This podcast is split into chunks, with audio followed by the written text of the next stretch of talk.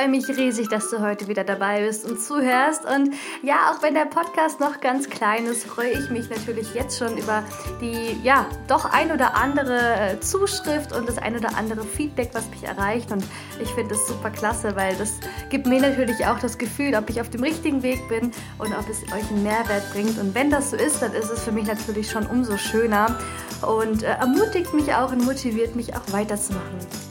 Ja, ich habe tatsächlich schon die ersten Anliegen ähm, bekommen und auch Wünsche, was ihr euch gerne im Podcast wünscht. Und deshalb habe ich gedacht, gehe ich doch heute direkt mal gleich darauf ein und setze das um, weil ich finde das Thema auch ultra wichtig und ultra spannend und kann mir vorstellen, dass das ganz viele von euch auch brennend interessiert. Nämlich die Frage, wie komme ich überhaupt an die Firmenkunden?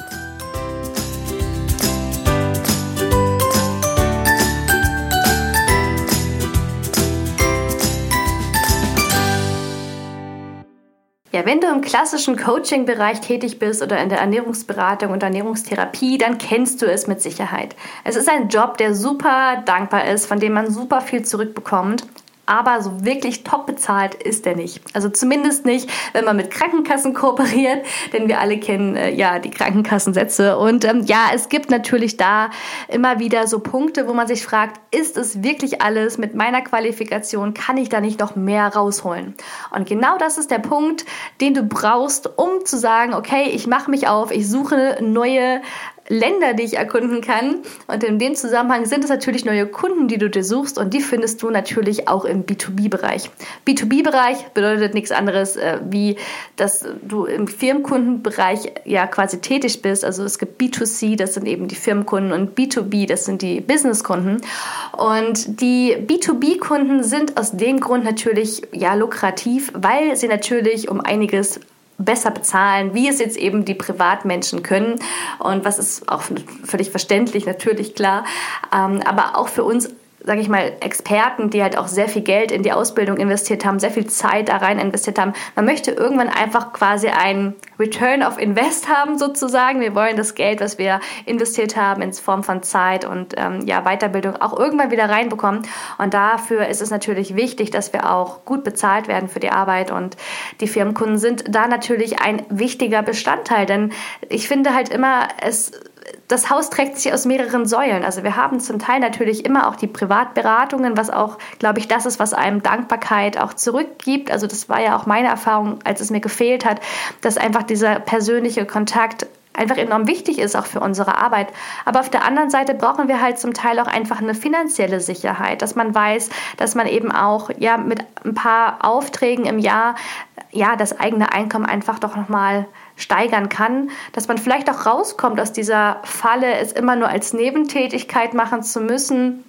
Ähm, dafür braucht es natürlich auch einfach ja, einen Mix sozusagen aus Kunden, die dann am Jahresende die gewünschte Summe auch zusammenbekommen, die man halt braucht zum Leben und, und auch zum Wirtschaften. Und deshalb animiere ich wirklich immer auch ganz viele zu sagen, hey komm, trau dich einfach, geh raus und du bist super gut. Und ich habe in der letzten Podcast-Folge nochmal darüber gesprochen, dass wir auch wirklich da uns selbstbewusst auch auf die Stirn schreiben können, dass wir Experten sind und dass ein Experte eigentlich immer nur mehr weiß wie der Durchschnitt und das gar nicht so viel dazu braucht, um als Experte zu, betitelt zu werden. Und ja, deswegen also heute eben die Mutmachfolge für dich, auch an Firmenkunden ranzugehen.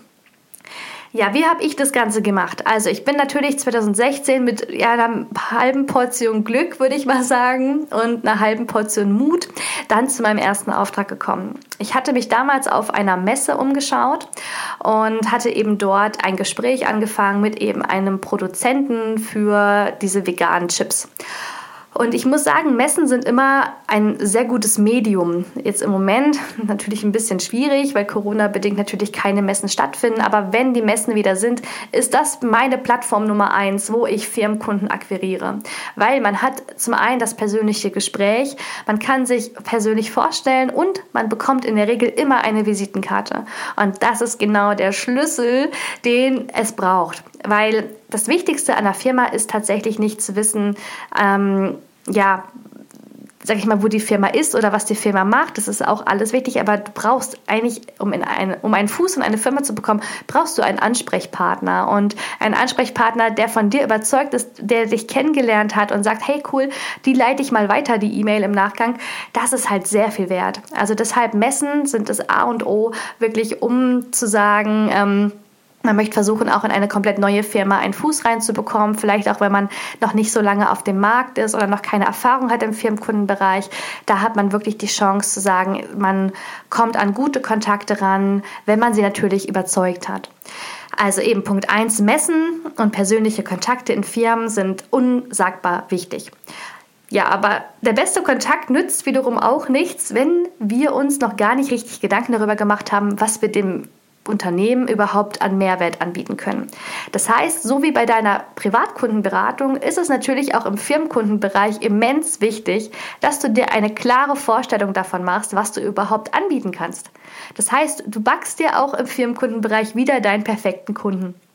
Und hier ist es eben wichtig, dass du eben ja mit der Brille des Unternehmers schaust, mit der Brille schaust und wirklich guckst, was kann derjenige überhaupt gebrauchen. Braucht er jetzt wirklich einen Vortrag zu den Basics der gesunden Ernährung? Oder bräuchte der vielleicht ein längerfristiges Programm oder eine längerfristige Begleitung? Oder braucht er vielleicht selbst auch Unterstützung? Es gibt viele Geschäftsführer, viele Manager an Führungsebenen, die gesundheitlich wirklich nicht gerade ja, vorzeigemäßig äh, agieren, die auch mit Sicherheit eine Beratung gebrauchen können. Also auch da, sage ich mal, gibt es ganz verschiedene Möglichkeiten ranzugehen. Aber wichtig eben zu sagen, dass du ja, die einfach die Brille aufziehst des Kunden und die Brille aufziehst des Unternehmens und des Unternehmers und schaust, wie kannst du diesem einen Mehrwert bieten mit dem, was du schon hast oder auch mit dem, was du vielleicht noch anbieten kannst. Ich persönlich bin der Meinung, dass wir in Deutschland noch in den Kinderschuhen stecken, was die Verknüpfung angeht von gesundheitlichen Themen und der Arbeitswelt. Also gerade in anderen Ländern ist es meines Erachtens ja schon normaler, dass man eben auch die eigene Work-Life-Balance einfach besser austangiert und dass man auch auf sich aufpasst. Zum Beispiel bei uns, wir haben sehr, sehr viele Leute, die in Schicht arbeiten und man weiß einfach, wie massiv sich die Schichtarbeit auf den Organismus auswirkt. Auf alles, auf den Blutzuckerspiegel, auf das Schlaf, äh, auf die Schlafqualität, selbst auf den Cortisolpegel, ja, was das Stresshormon darstellt, was einfach so viel durcheinander bringen kann. Und da ist es natürlich umso wichtiger, dass man diesen Firmen auch aufzeigt, welchen Mehrwert es auch bieten kann, auch in der Mitarbeitergesundheit, wenn man eben dort mit Ernährungsthematiken interagiert und auch kooperiert. Und äh, ja, das ist wie gesagt, das sind alles neue Themen, die natürlich kommen, die auch anders sind, wie das, was uns in der privaten Beratung begegnet.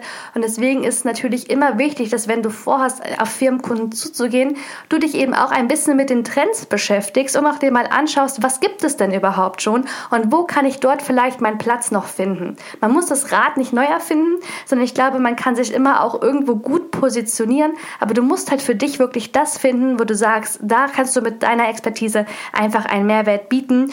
Und ich glaube, das darf auch gern darüber hinausgehen, dass wir einfach ja, nur Vorträge anbieten, sage ich mal, ja, zum Thema gesunde Kantine oder ähm, Leistungsfähigkeit durch Ernährung. Das ist alles gut und schön, aber es ist wirklich nur die Spitze von dem, was BGM sein darf. Also es darf wirklich mehr sein und auch BGF. Also genau zur Abgrenzung ganz kurz: BGF ist eben die gesundheitliche, also die betriebliche Gesundheitsförderung. BGM das betriebliche Gesundheitsmanagement. Das BGM ist tatsächlich ein bisschen ja bürokratischer. Da gibt es eben ganz unterschiedliche Dinge, die da halt konkret auch verankert drin sind. Also so sage ich mal, Vorträge oder Workshops sind wahrscheinlich dann eher die BGF-Dienstleistung. Äh, und auch da ist es eben einfach wichtig, dass du modern bleibst, dass du ja vielleicht auch digital wirst. Also da haben eben Firmen auch ganz unterschiedliche Anforderungen. Auch da eben eben ja wichtig zu schauen. Guck dir einfach deinen Kunden an. Beispielsweise, wenn du jetzt vorhast zu sagen, du gehst zu einem großen IT-Unternehmen, ähm, dann ist es natürlich vielleicht nicht so hilfreich zu sagen, du machst jetzt einen Kurs, der sieht noch aus wie von 1990 und hat noch PowerPoint-Folien drin von Windows 98. Also verstehe, was ich meine. Also wir können einfach nicht staubige Konzepte anbieten bei Firmen, die einfach top modern interagieren. Das wird in der Regel nicht matchen, das wird nicht funktionieren, das ist nicht modern genug. Und auch da kann ich dich wirklich ermutigen, such dir Unterstützung, such dir Hilfe. Es gibt tolle Grafikdesigner. Ich arbeite ganz viel mit Fiverr zusammen. Also Fiverr ist eine Plattform für Freelancer. Da kriegst du tolle Logos, tolle Präsentationen die du da einfach für dich auch nutzen kannst. Und ja, man muss nicht alles können, aber man muss wissen, woher man die Expertise bekommt. Und von da an auch da wirklich, wenn du an Firmenkunden rangehst, mach es so professionell, wie du kannst. Weil Firmenkunden wollen Professionalität. Die wollen eins zu eins etwas, was einfach rund ist. Und das ist eben auch manchmal so ein bisschen das Manko in dieser Firmenwelt, weil man ist einfach nicht mehr ja, man hat natürlich eine gewisse Toleranzgrenze, aber die ist bei Firmenkunden deutlich kleiner. Gerade auch wenn du Aufträge zum Beispiel bearbeitest, da erwartet man hundertprozentige Qualität, hundertprozentige Professionalität und da gehen einfach gewisse Dinge nicht. Und das sage ich dir jetzt halt so in aller Deutlichkeit, weil ich einfach den Eindruck habe, dass das bei vielen gar nicht so bewusst ist, dass der Außeneindruck oder die, die Außenwirkung so massiv sich auch darauf auswirken kann, ob man einen Auftrag bekommt von einer Firma oder eben nicht. So, jetzt habe ich mich hier ganz doll in Rage geredet. Entschuldige. Es ist tatsächlich ein Thema, was mich ja schon umtreibt, ähm, weil es natürlich manchmal auch einfach in der Selbstwahrnehmung anders ist wie in der Fremdwahrnehmung. Aber wir halten noch mal ganz kurz fest. Also, wir hatten gesagt, Messen sind unsagbar wichtig, beziehungsweise persönliche Ansprechpartner sind unsagbar wichtig, die uns weiterempfehlen innerhalb der Firma. Das zweite, was extrem wichtig ist, ist, dass du dir genaue Gedanken darüber machst, wer deine Zielgruppe ist, wen du erreichen möchtest in der Firma, welchen Mehrwert du konkret anbietest, weil dann weißt du nämlich auch, an wen du dich überhaupt wenden musst. Punkt Nummer drei ist, dass du dir überlegst, wie muss mein Konzept aussehen, damit ich ankomme, damit ich matchen kann? Wie muss ich mich darstellen? Was ist wichtig? Und das natürlich auch immer im Zusammenhang mit der Firma, die du eben akquirieren möchtest. Also wir hatten eben als Beispiel gerade das IT-Unternehmen. Ähm, die haben natürlich andere Ansprüche und andere äh, Vorstellungen vielleicht auch von einer Kooperation, wie jetzt eben, sage ich mal, der Familienbetrieb, der vielleicht Käse herstellt. Es gibt ja wirklich auch ganz unterschiedliche Dinge, aber da kannst du eben auch einfach in deiner Kundenauswahl, in deiner potenziellen Neukundenauswahl einfach auch schon Rücksicht drauf nehmen und da eben auch auf dich hören. Und es kann natürlich sein, du sagst ja, ich habe mit digital ähm, Angeboten überhaupt nichts am Hut und Website ist auch überhaupt nicht so mein Ding und auch Flyer, das mag ich alles nicht. Das ist vollkommen okay. Aber dann wäre mein Tipp für dich, dann schau dich um, dann geh an Betriebe ran, die, sage ich mal, traditionell sind, die vielleicht auch schon eine längere Unternehmensgeschichte haben die vielleicht auch ja familiengeführt sind, also wo du einfach so ein bisschen diese, ich sage jetzt mal klassische Art ähm, wiederfindest und so moderne Unternehmen wie jetzt sagen wir mal, ja ich weiß nicht, fällt da jetzt gerade keins ein, Telekom oder so, also irgendwas was wirklich ja sehr dynamisch ist auch ähm, oder eben andere Softwareunternehmen, dass du eben da dir drüber bewusst machst, wenn du an diese Firmen rangehst, dann muss es einfach stimmig sein und es muss, sag ich mal, den Stempel von 2020 tragen und nicht den Stempel von 1990. Und damit will ich jetzt auch niemandem irgendwie auf den Schlips treten, aber ich finde, manchmal gehören die Dinge einfach ausgesprochen und so ist es. Aber es ist auch jedem völlig selbst überlassen, wie sie und er sich präsentieren möchten. Das ist absolut legitim. Nur, wie gesagt, manchmal sind das dann tatsächlich die Kriterien, nach denen Firmen auch äh, ja, auswählen und auch dann ähm, unterscheiden. Und deshalb ähm, ja, bin ich einfach jetzt ehrlich zu euch. Und ich glaube, das macht ja auch nur Sinn. Wie wenn ich euch jetzt hier irgendwas erzähle und dann hinterher ähm, ist es einfach nicht so richtig die Wahrheit. Also von da an, ähm, ja, Überprüfe einfach nochmal deine Selbstwahrnehmung, überprüf nochmal, wie du auch eben bei anderen ankommst. Gib deine Konzepte ruhig mal raus, gib sie mal der Familie, Bekannte und hol dir einfach aktiv Feedback ein, was du noch besser machen kannst. Manchmal haben wir so ein Problem mit Kritik, also ich gehöre da manchmal auch dazu, es kommt immer so auf die Tagesform drauf an.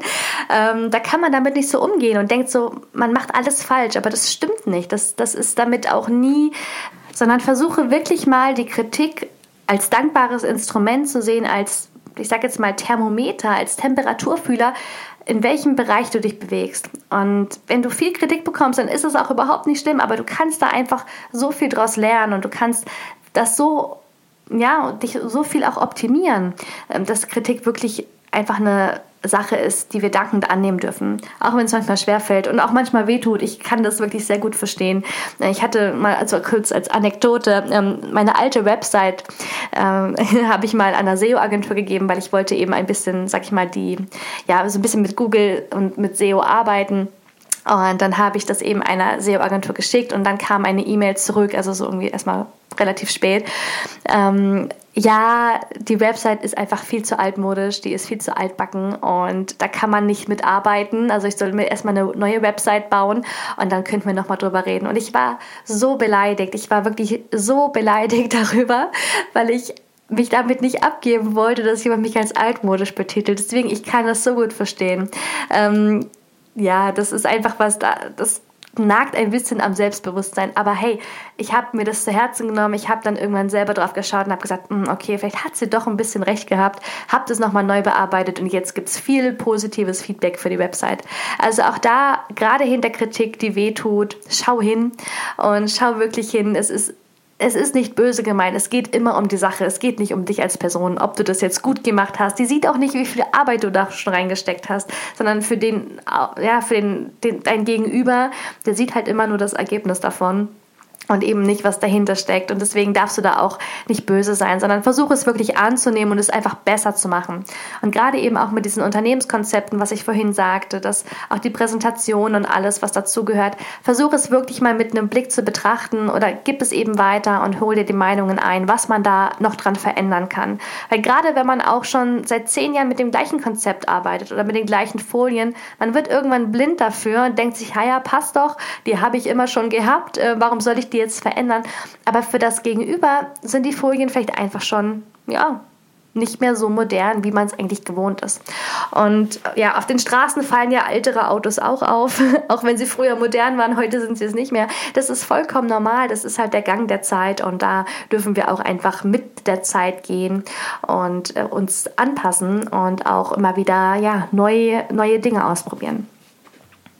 Ja, und die letzte Komponente ist wahrscheinlich auch die wichtigste. Also äh, ja, ist so meine Erfahrung. Und zwar ist das deine persönliche Einstellung dir selbst gegenüber, dein Mutpegel, den du hast und äh, deine Hemmschwelle. Also ich glaube, so in Kombination sind das, glaube ich, drei wichtige Dinge, die für den Erfolg oder den Nichterfolg dann zuständig sind, ob du bei Firmenkunden landen kannst oder nicht. Und gerade eben der Mut ist einfach eine Sache, die ist so unsagbar wichtig es gibt sehr viele Firmen draußen. Es gibt auch sehr viele, die mit Sicherheit Lust hätten, genau das Angebot anzunehmen, was du ihnen stellen würdest. Nur werden sie vielleicht aus einem einzigen Grund dieses Angebot nicht finden, nämlich weil du nicht den Mut hast, damit rauszugehen. Und ja, das ist einfach auch wieder so eine Erfahrung, die ich gemacht habe. Man hat immer diesen Anspruch an sich, immer alles perfekt machen zu müssen, immer das Perfekte abzuliefern. Und mit Sicherheit habe ich ja eben auch gesagt, dass Professionalität eines der Grundsteine ist für den Erfolg mit Firmenkunden. Aber Professionalität darf nicht verwechselt werden mit Perfektionismus, denn das sind zwei völlig verschiedene Dinge. Professionalität bedeutet, dass du deine Sache einfach machst, indem man merkt, dass du der Profi bist, dass du dich nicht verunsichern lässt und dass du authentisch bleibst und dass Fehler einfach auch dazugehören. Das ist vollkommen normal. Aber professionell zu sein bedeutet eben, sich sicher zu bewegen und in den Punkten, in denen du der Experte bist, dich auch so zu positionieren und das auch überzeugend drüber zu bringen. Perfektionismus hingegen ist die Angst davor, Fehler zu machen und die Angst davor, nicht gut genug zu sein und diese möglichen Fehler, die einem passieren könnten, zu kaschieren. Und das sind zwei völlig verschiedene Dinge.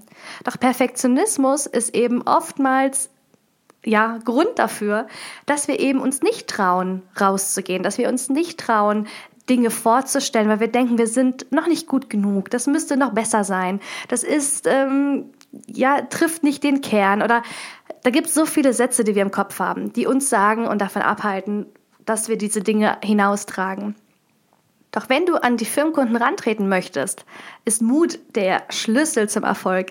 Denn wenn du nicht mutig bist, dann kann der Kunde niemals dein Angebot kennenlernen und er kann niemals wissen, was du ihm für einen tollen Mehrwert bieten kannst.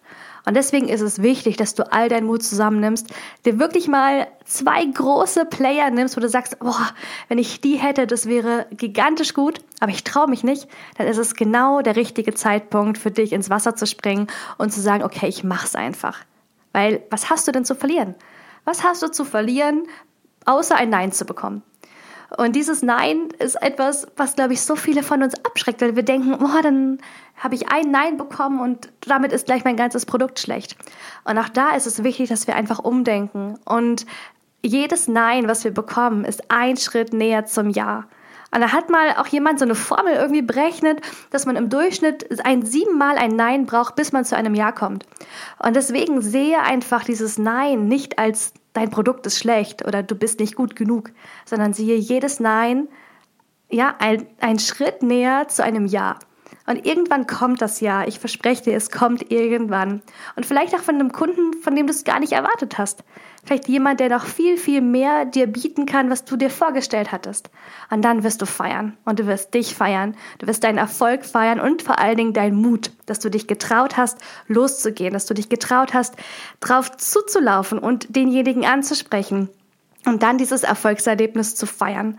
Und ich gönne es dir von ganzem Herzen und ich wünsche dir von ganzem Herzen, dass du diese Erfahrung schon bald machen darfst, dass du merkst, dass es nicht schlimm ist, mutig zu sein, dass es Mut braucht, um erfolgreich zu werden. Denn du kannst noch so gut sein, du kannst noch so viel Qualifikation haben.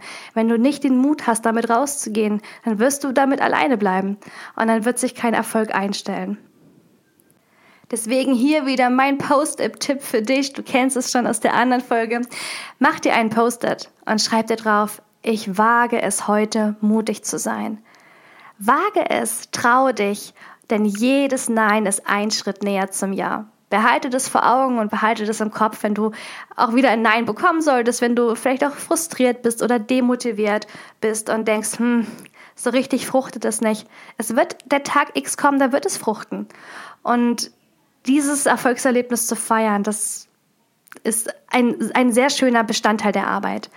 Und ich wünsche es dir von ganzem Herzen, dass du einfach für dich auch an diesen Punkt kommst, dass du merkst, es lohnt sich, das, was du investiert hast, an Zeit, an Wissen, an Geld. Es lohnt sich, es zahlt sich für dich aus.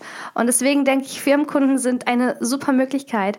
Und ja, trau dich, sei mutig und geh los für deine Idee und für deine Vision, die du hast. Und ich wünsche dir dafür alles, alles Liebe und Gute. Das war meine heutige Mutmachfolge für dich und ich wünsche dir natürlich ganz viel Erfolg, ganz viel Glück und ja, ganz viel Mut, eben auch um loszugehen, um den ersten Schritt zu machen und auch um zu merken, dass es gar nicht so schlimm ist, wie man sich das meistens im Vorfeld immer ausmalt, dass die Welt nicht untergeht, wenn man Fehler macht, dass ein niemand auslacht, wenn man vielleicht dann doch manchmal einen kleinen Patzer hinlegt. Das ist vollkommen normal und es ist vollkommen authentisch und das ist auch das, worum es gehen soll. Du sollst du selbst bleiben, du sollst authentisch authentisch sein. Und wenn du Fehler machst, dann gehören sie einfach dazu. Geh nicht zu selbstkritisch mit dir um, geh nicht zu hart ins Gericht mit dir und sei nachsichtig. Und auch ich mache Fehler. Ja, ich habe es zum Beispiel gemerkt, jetzt so diese Podcast-Folge ist wahrscheinlich viel verständlicher wie die davor. Das lag daran, weil mein Mikro die ganze Zeit nicht richtig angeschlossen war und ich das erst jetzt gemerkt habe. Auch das ist ein Fehler, aber manchmal tut es dem Inhalt keinen Abbruch. Und auch da lernt man dazu und ich denke, man lernt aus seinen Fehlern und man wird besser. Und und diese Entwicklung ist das, was wichtig ist, dass wir nicht still stehen bleiben und stur und stupide an irgendwelchen alten Dingen festhalten und die durchziehen, sondern dass wir einfach im Wandel bleiben, dass wir dynamisch sind, innovativ und dann wird der Erfolg kommen, da bin ich mir ziemlich, ziemlich sicher. Momentan arbeite ich ganz intensiv an meiner Idee, ja, euch begleiten zu können im neuen Jahr, wenn du jetzt für dich merkst, hey, Selbstständigkeit, das könnte vielleicht auch was für mich sein. Oder aber du merkst, hm, so wie ich es bisher gemacht habe, war zwar gut, aber ich würde gerne noch mehr Inspiration bekommen. Ich würde mich gerne weiterentwickeln. Ich würde 2021 so richtig durchstarten wollen. Dann, ja, kommt bald, bald mein Angebot für dich. Ich freue mich schon riesig, das dir dann vorstellen zu können. Das wird so um Weihnachten rum passieren.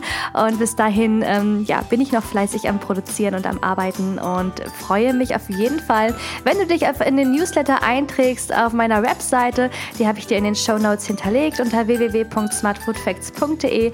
Und ja, da kannst du dich eben in den Newsletter eintragen, damit du nichts Spannendes mehr verpasst.